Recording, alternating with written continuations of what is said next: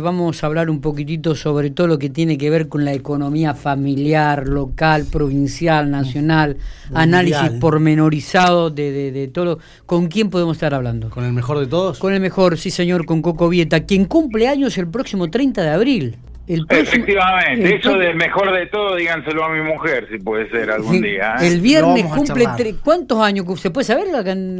41. 41 ya, ¿eh? Decía más temprano, llegaba un mensaje de un oyente que la gente está empezando a comprar la comida con tarjeta de crédito. Y para Hace rato eso, ¿eh? Sí, para mí cuando, cuando se llega a ese punto donde una familia, yo contaba un ejemplo que me tocó eh, en el supermercado Chango Más, de una persona que empezó a pasar la tarjeta en tres, era toda comida básica, nada de, de compras de artículos o ropa, era solamente comida y empezó tres cuotas, no pasó, seis cuotas no pasó, la hizo en 12 cuotas a la compra, eran 1.500 pesos. Eh, yo decía, qué grave cuando se llega a esto, ¿no? Y la verdad que sí, porque si vos ya estás a ese nivel, eh, lo más probable es que los resúmenes los vayas cancelando a través del pago mínimo y formes parte después de la financiación que te da la tarjetera, que si bien eh, tiene tasa limitada, para el momento actual es algo verdaderamente oneroso. Así que es eh, uno de los problemas eh, de la época, el fuerte deterioro del poder adquisitivo que tenemos eh, en el mango del bolsillo genera estas cosas que cada, cada vez se nota más, no tengas para comprar lo mínimo indispensable. Cada vez se nota más esto, el deterioro del sueldo de, de la gente, del poder adquisitivo es cada vez más notorio. Y sobre todo porque eh, la inflación eh, tiene una fuerte participación eh, del segmento alimento y vos en, en, los sectores más postergados, en la base de la pirámide social, tenés la gente que tiene poca propensión al ahorro, es decir, todo su ingreso lo consume ahí en alimento eh, y siente mucho más fuerte la inflación que otra persona que se ubica en otro punto de la pirámide.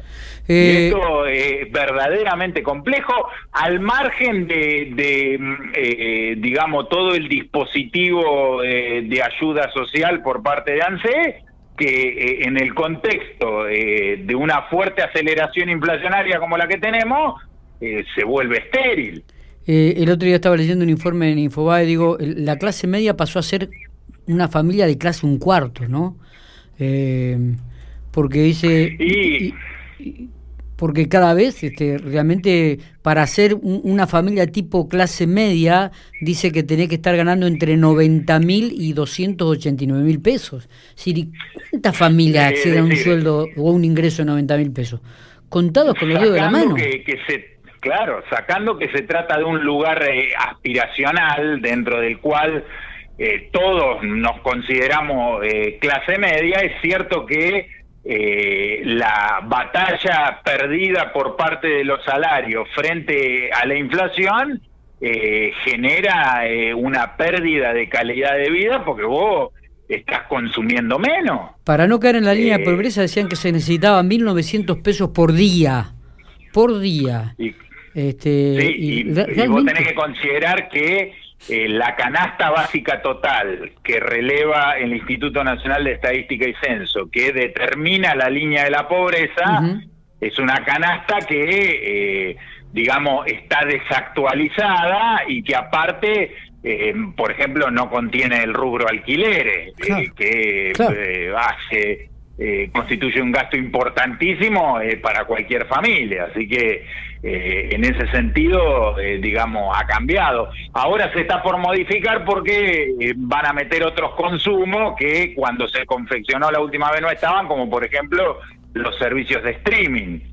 Eh, que no están contemplados y deberían estarlo, pero eh, fíjate cuando vos agarrás la canasta básica total de la capital federal que incluye alquileres, hoy está en el orden de los 100 mil pesos. Totalmente, es verdad, es verdad. Bueno, aumenta el dólar blue, ¿qué pasa? Lo que está pasando tiene que ver con esto, eh, con el dólar, es que, digamos, la cuestión era que estaba muy barato en relación a la aceleración que estaba teniendo la tasa de inflación. Vos pensás que en los primeros tres meses de este año tenemos una inflación del 13%, que es una inflación eh, muy importante. Si vos a eso le agregás que la tasa de interés en peso está rezagada, eh, hoy, por ejemplo, eh, un plazo fijo menor a un millón de pesos tiene una tasa de interés garantizada del 37%, eh, cuando vos ya tenés 13% de inflación en los primeros tres meses del año. Entonces, hay poco eh, atractivo para quedarse en peso y como el Banco Central eh, realiza un, control férreo del mercado de cambio con fuertes restricciones para comprar dólares con motivo de atesoramiento, vos lo ves el problema a través de la brecha, es decir, eh, se va mm, eh, se va recalentando el blue y el resto de los paralelos bursátiles y se va agrandando la brecha con el oficial.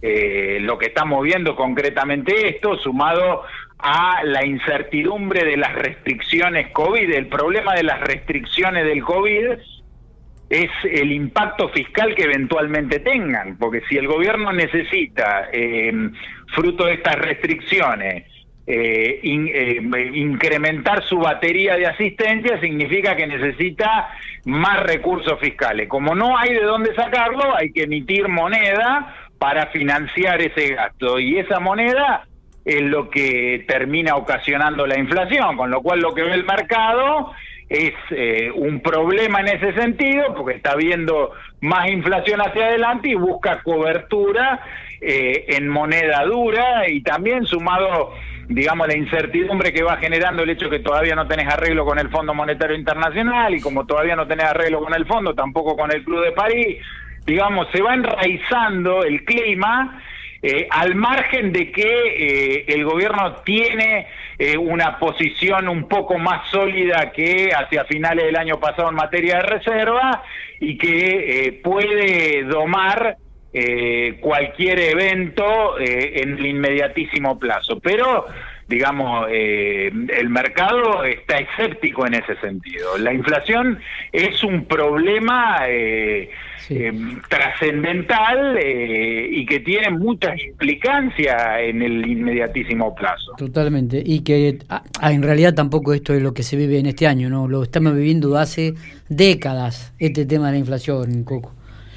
Eh, eh, eh, la verdad es, tal como lo decís y el problema es fiscal, esta es la realidad. Por eso, cuando vos lo escuchás a Guzmán y te dicen la reducción del déficit fiscal no es de izquierda ni derecha, lo que está diciendo es digamos, yo tengo que hacer, como sea, resolver este problema apelando, eh, digamos, a las medidas eh, que inclusive no están eh, dentro del andamiaje conceptual del tipo. Y verdaderamente lo tiene que hacer porque este tema hay que resolverlo. Y está teniendo buenos resultados porque si vos te fijás en los primeros tres meses del año 2021, eh, en materia de déficit financiero, una vez computados los servicios de la deuda, se obtuvo el mejor resultado de los últimos seis años, 0,5% del Producto Bruto, eh, porque se está haciendo un ajuste de la Gran 7 fundamentalmente eh, a través del ahorro que genera la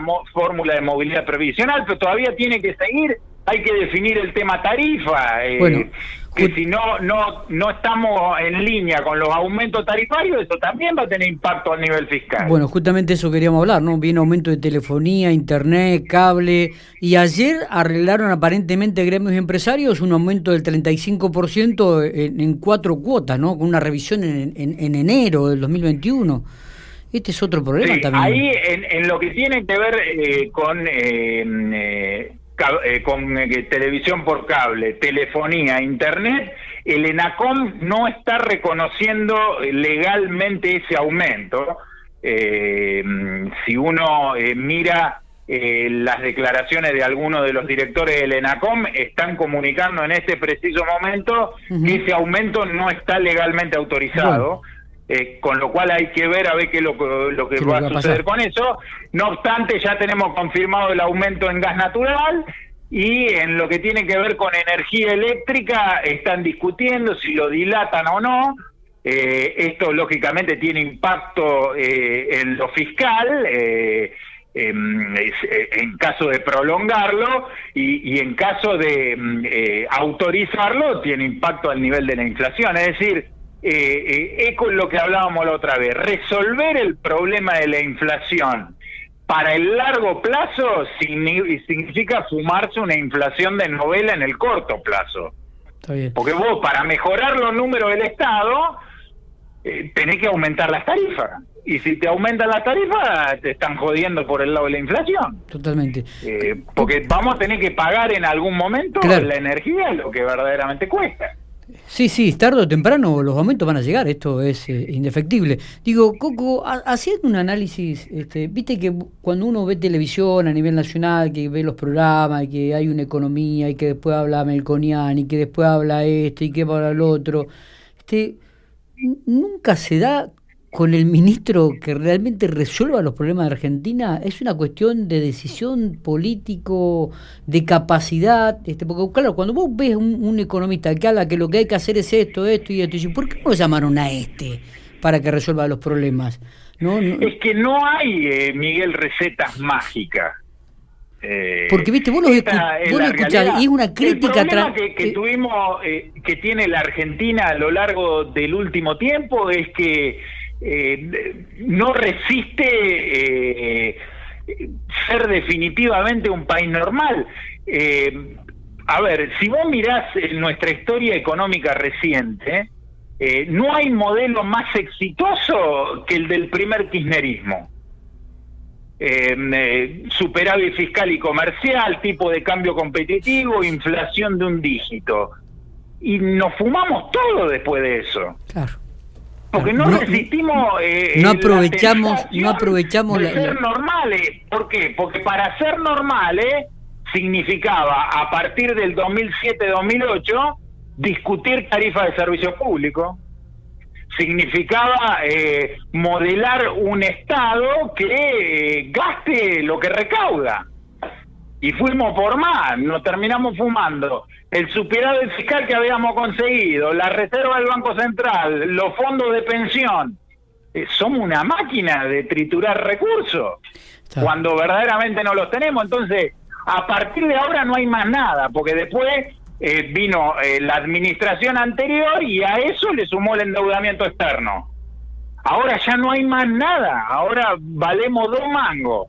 Con lo cual tenemos que volver al inicio, a lo que tiene que ver con el ahorro fiscal. Lo que pasa que para ahorrar hay que sacrificar calidad de vida. Porque? Eh, hay que licuar el tamaño del Estado. Eh, es la única manera de hacerlo. Y para licuar el tamaño del Estado, tenés que joder al país entero. Porque significa eh, licuar jubilaciones y pensiones, significa aumentar tarifas de servicios públicos, significa peor calidad de vida para todo el mundo. Todo esto en un año electoral, es una locura. Qué bárbaro, ¿no? Pero bueno, hay que ponerle eh, buena cara al tiempo. Yo todos los domingos como con mi madre y discuto y termino, eh, le digo, eh, ponele buena cara. Es decir, para con mirar TN, que está todo mal todo el tiempo. Le digo, mira, yo estoy en la vereda enfrente, no soy peronista. Pero digo, pero tampoco está todo mal todo el tiempo. Claro. Claro, claro, es verdad. no, no, no. es cierto. Bueno, hay una economía que se recupera y hay una luz al final del túnel que parece que se ve, pero bueno, hay que ver si, si llegamos a verla más, más nítida. Es decir, eh, en el sentido de que eh, la economía se siga recuperando, evitemos eh, un, un, agrandamiento de la brecha, una mayor expectativa de evaluatoria, que eso se convierta en una espiral inflacionaria. Hay chance de evitar eso. Hay chance de que no lo podamos evitar también, pero bueno, tenemos que empezar a mirar el vaso medio lleno. No todo está tan mal. ¿Estamos jodidos? Sí, es la realidad, estamos jodidos, pero digo, eh, hay chance de que la recuperación se consolide. Así que, digamos, en eso está el ministro. Eh, es difícil eh, que, que, este programa se ejecute en el marco del frente de todo, porque es como todo gobierno de coalición, hay un sector más duro y hay otro que, digamos, eh, es más proclive eh, a, soluciones de, tipo heterodoxa, que, incorporen eh, cuestiones que tienen que ver como con un programa de fuerte reducción del déficit fiscal. Bueno, y sí, a nadie le gusta ahorrar. Coco, viste que esta segunda ola afecta y parece que viene afectando bastante y que podría haber nuevas restricciones. Muchos de los, de los que he escuchado dicen que es necesario un parate total. De hecho, el gobernador de la provincia de Buenos Aires medio que comparte esto. Un 15 días frenar un todo, por decirlo de alguna manera. Eh, ¿Crees que económicamente el Estado puede paliar esa situación de frenar todo? Digo, por las ayudas que tiene que brindar en caso de que esto se, se ejecute. A ver, eh, a mí no me quepa duda que hay razones para que desde los sanitarios se tome una medida así. Lo que me parece que en caso de tomarla eh, vamos a sentir un fogonazo inflacionario de la gran siete. Porque no hay manera de subvencionar eh, a los sectores más postergados que se van a ver perjudicados por ese parate que emitiendo. Esta es la realidad. Por eso eh, me parece que esta administración le esquiva al cierre total porque lo sabe perfectamente. Claro. No pensá que por 15 días... Es insostenible, es insostenible. Claro, es insostenible. Por 15 días que eh, pararon el AMBA, eh, le metieron 15 lucas en el bolsillo a beneficiarios de la asignación universal por hijo. Vos imaginate si, si eso lo tenés que proyectar a nivel nacional no te queda otro que encender otra vez la máquina y, estamos hartos de tantos pesos dando vuelta. Esta es la realidad, con lo cual se va a sentir en la góndola y vamos a terminar provocando un problema mucho mayor. Esto eh, es lo que, lo que está pensando esta administración, por eso está tan reacia al cierre total. Sí, sí, sí, sí, totalmente. Coco, gracias por estos minutos, como siempre, ha sido un placer, amigo. Por favor, eh, entera disposición y estamos en pleno contacto. Que la pasen muy bien el, el viernes 30. Bueno, che, les agradezco. Y, muchas que, gracias. Y que no ¿eh? gastes. No, eso ya, ya no hay motivo porque de nada, no puede venir nadie, así que voy a... Es más, iba a hacer una torta y me parece que voy a decorar una magdalena, porque somos poca gente. ¿eh? Abrazo grande, Coco. Coco.